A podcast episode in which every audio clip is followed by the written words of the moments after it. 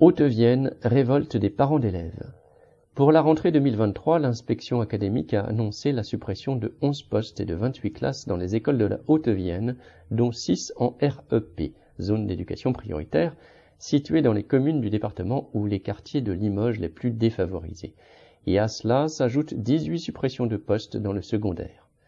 Lundi 20 février, à l'appel d'un collectif de parents d'élèves, un rassemblement d'une centaine de manifestants a eu lieu devant la préfecture de Limoges, où devait se tenir un CDEN, Conseil départemental de l'éducation nationale, chargé de voter la carte scolaire 2023. Parents d'élèves, professeurs des écoles et maires étaient venus de diverses petites villes ou villages avec des pancartes et des banderoles. Plusieurs sont intervenus pour dénoncer la situation dans leurs écoles. À Arnac-la-Poste, deux classes supprimées déjà l'an dernier, deux à nouveau cette année. À Châteauneuf-la-Forêt, les suppressions finissent par entraîner la fermeture d'une école.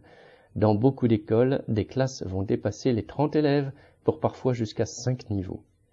Plusieurs maires, dont celle de Saint-Jouvent, ont expliqué que la fermeture de classe et a fortiori celle d'une école signifie une perte d'emploi pour les ATSEM, des ouvriers d'entretien d'une commune, etc. D'autres ont lié ces fermetures de classe à la disparition d'autres services publics dans leur commune, notamment les bureaux de poste. L'ensemble des représentants du personnel et des parents d'élèves, ainsi que des élus présents qui devaient y siéger, ont décidé de boycotter le CDEN. Le collectif, qui exige zéro suppression de classe dans le département et dans tout le pays, est bien décidé à continuer le combat. Correspondant lutte ouvrière.